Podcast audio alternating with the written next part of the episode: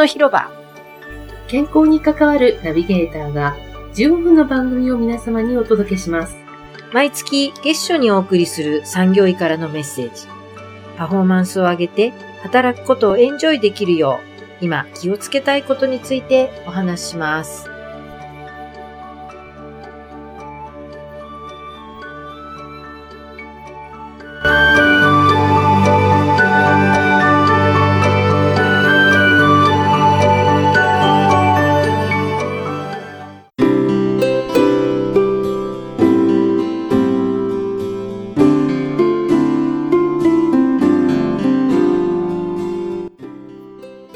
ようございはい、ます。おはようございます。松田さん、今日もよろしくお願いします。はい、よろしくお願いします、原さん。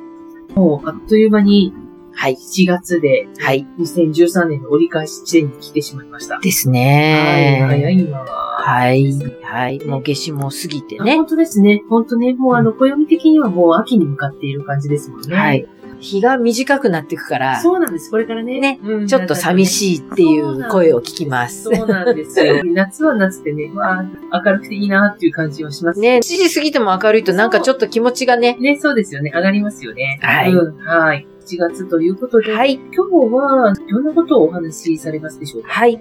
先月少しお話しした全国安全週間安全週間でしたね。がはい7月1日から7日まで1週間ですね。はい。ありまして、安全への意識を皆さんね、あの見直していただきたいっていうのはあるんですけど、はい。その労働安全、産業保険の大事な目的の一つに、労働災害の防止というのがあるんですね。おなるほど。で、この労働災害っていうのは、働くことによる健康被害ということになるので、その中にはいろいろ含むんですけれども、あの、もちろん例えば作業をしていて、はい、業務をしていて、怪我をした、うん。なんか事故が起こった、うんね、それで健康被害が出たっていうと、もちろん労働災害、になるんですけれども、えー皆さんご存知の方も多いかもしれませんけど、労働に関する、就業に関する行動、行為ということからすると、はい通勤もこれに含まれるんですよ。そうですよね。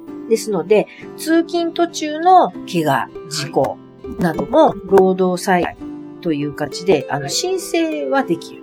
労災ってやつですね。そうです。はい。あくまでこれ申請なのえで、ーその就業中にこういう健康被害が出ましたということを労基署に報告して、はい労働災害として認定はい。されるかは、労基署の方の判断なので、なるほど、なるほど。あくまで申請ということです。そうか、実際じゃあ結果出るまではちょっとわからない。そういうことです。そういうことです。だから、怪我に関しても、うんあるいは最近であれば、はい精神障害に関しても、はい例えば、長時間労働して、鬱になりました。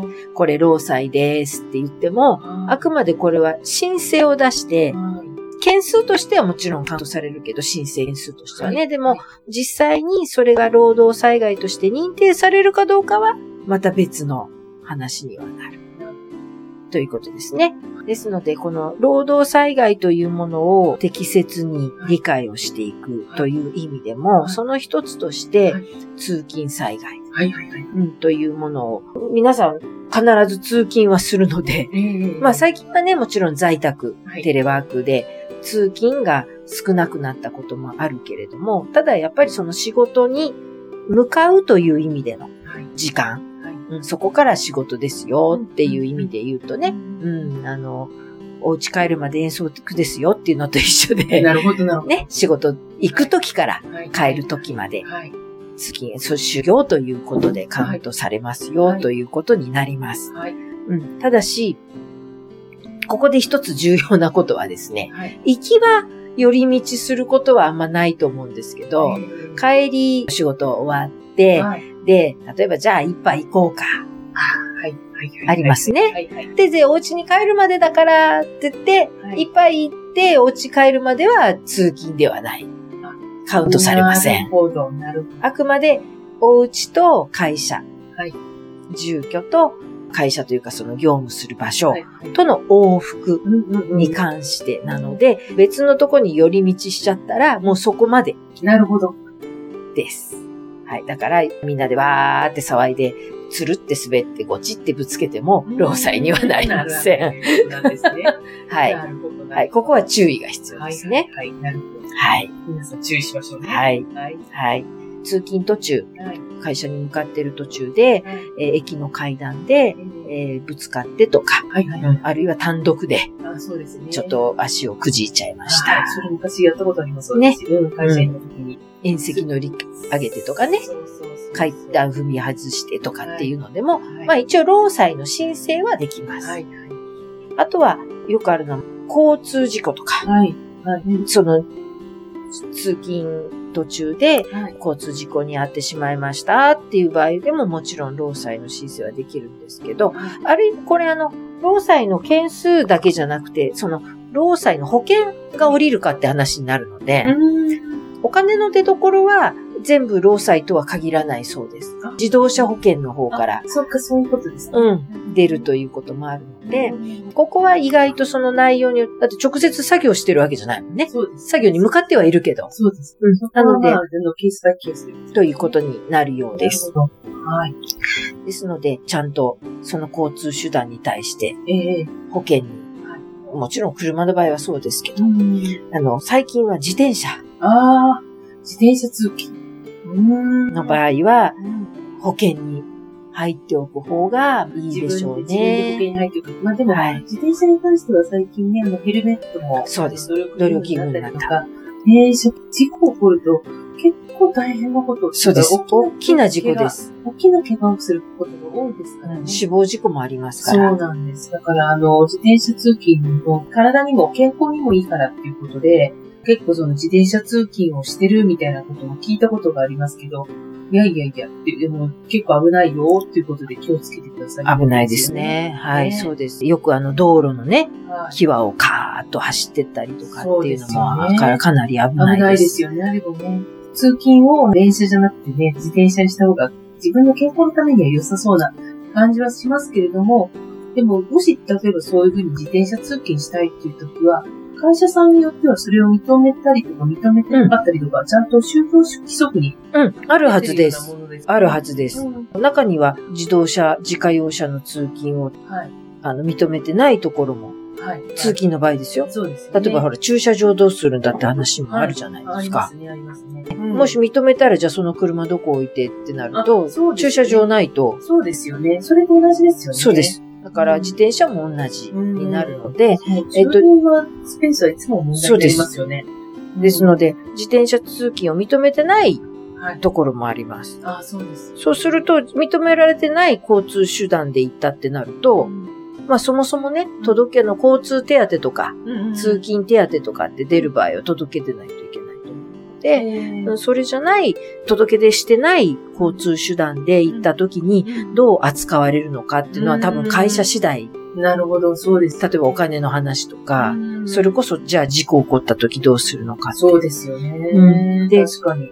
ちなみに、労働災害の,、ね、あのはい。調べてみたら、その、あくまで労働災害という点からすると、はい例えば仮に今日は別の手段で、はいまあいろんな理由があっえて、えうん、あの、この手段で来ましたとかって言っても、あくまで家から就業するために移動して、えその場に向かっていたということであれば、通勤として認められる。ああ、なるほど。うん、ということはあるそうです。申請した場合ね、はいはい。申請してればね。労災の方で。うん。申請する場合には、その、あくまでその別の手段であったとしても、はいその、いわゆる通勤途中でしたということであれば、はい手段が違ったからといって、労災が降りないとかってことはないみたいなんだけど、それと多分その会社が、今言ったように交通手当とか通勤手当をはい。別の手段でした時に認めるかとかっていう話の方になると思うから、うん、。その認めてない手段はい。で通勤した場合のうん会社としての扱いがどうなるかはまた、労災のこととは別の話になるそうですね。ということですよねまあそ。うですね。ですから、ここは、あの、会社としての、その就業規則なり、はい。通勤のね、はい。うん、ことに対しては、あの、きちんと明確にはい。しておく必要はあるし、うん特に今言った自転車通勤ということに関しては、はい昨今はね、はいそういういろんなことがあるので、はいはい基本的に保険に入ってくださいと。はい、そうでうすよね。ん、で、もちろんその義務ではないけれど、ただ会社として自転車通勤する場合はもう入ってください。加入が義務ですっていうふうにルール作りしている会社さんもありました。あ、なるほど。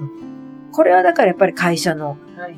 規則ですね、。ルールとしてきちんと、はいあの、やっぱり明確にしておくっていうのは大事ですよそうですね。うん、で特にね、自転車は危ないし、で、あの、ヘルメットもね、努力義務って言われてますけど、ええ努力義務ってことはやっぱ義務って思った方がいいですよね。ね。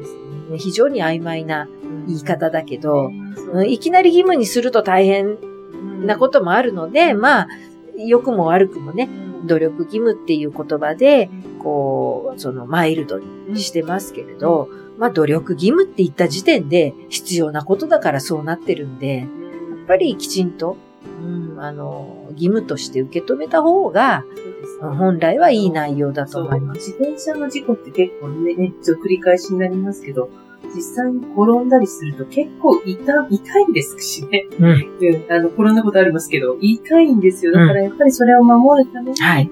そういったヘルメットもそうですし、あと保険もちょっとそうですよく考えて、そうです。行かれるの良いかなってことですよね。いいですねうんでうんあの、まあ、被害者っていうだけじゃなくてね、加害者になる可能性もあるということをね、やっぱりね、重く受け止めていって、あの、いただいた方が、本当に悲惨なんですよね、自転車の事故ってね。うん。だから、あの、やっぱりそういうことも含めて、もし自転車をということであれば、会社もきちんとルールを決める必要があるし、乗る側もね、はいそれだけのこととしてきちんと対策をする必要があるかなと思ってます。。ですので、いろんなケースがね、労災申請したいっていうケースあると思うんですけれども、はい。まあ今言ったその手段を別にした場合にどういうふうになるのかとか、特に自転車の場合は通勤する場合どうはいするのか、保険もどうするのかっていうことは今一度この機会に確認していただくといいのかなって、そのルールをきちんとね、あの皆さんに周知する。うん従業員の皆さんに、うんはい。うん、あの、きちんと伝えて、はい。うん、なぜそれが必要なのかをええ、意識を高めていただくというのは、あー会社としてのお責務であるというふうに考えます。はい。はい。ありがとう。ございますす。はい。じゃあ、はい今日のキーワードは、はいはい。はい。通勤のルールを見直してみよそうですね。実際に従業員になっても、就業規則のその細かいルールとかって、最速みたいなのあるじゃないですう。か。はい。そういうの意外と見てないですからね。就業規則ってね、うん基本的にみんな読んでないです。そう。本当どこにあるのかも知らないみたいな。そもそもどこにあるんだろうみたいなね、感じですよね。うんうんうんだから、何かあった時うんうにん直すという。そうですね。うんなんかこういうこと聞いたら、そういえばうちの会社のってどうなってたんだろうっていうことで、そうそうそうちそう。ょっと見に行っていただくと、うんああ、こんなこと書いてあるけど、こういうケースはどうなんだろうって、ちょっとね、うん自分の中でいろんなケーススタディやってそうですみたいな感じそうですすでかね。。う。うんん。なので、どっかね、やっぱり、身近にはい手に取れる場所えにえ置いとくって大事かもしれないああ、そうですね。あの、合理的にはね、あんまり使わないもんだったら、うんうん本棚の奥の方になっちゃうと思うんだけど、まあねただまあ一冊はどこかにね、必ずここにあるので見てくださいとかっていうふうにわかるところに置いとくって大事かもしれま意せん。外とね、あの、ラウンジとかね、そうあの、こう、休憩の場所に一そうです。冊置いとくっていうのはありかもしれませんね。ね。みんなが何かあった時にすぐ見れるっていう場所そ。うことね。いつもいつも抱えてる必要ないですよ。ね、そうですようね。だからこそ規則っていうわけでね、明文化されてるっていうことはそれで見れるっていうですことですからね。そうです。うんだからみんなが気持ちよく働いて、はい。みんなが安全に、はい。うん、同じようにね、安全にいられるための大事なルールとして、取り決めとしてね、はい。うん、考えていただくといいと思います。はい。わかりました。はい、ありがとうございます。ありがとうございますはい。体の広場では、リスナーの皆さんからのご感想、ご意見などを募集しております。えー体の広場の Facebook、または Twitter からメッセージをお寄せください。はい、お待ちしてます。体は丈夫で綺麗に、心は豊かで穏やかに。そして自分らしく輝くように、今日も笑顔で良い一日を。ご安全に、いってらっしゃい。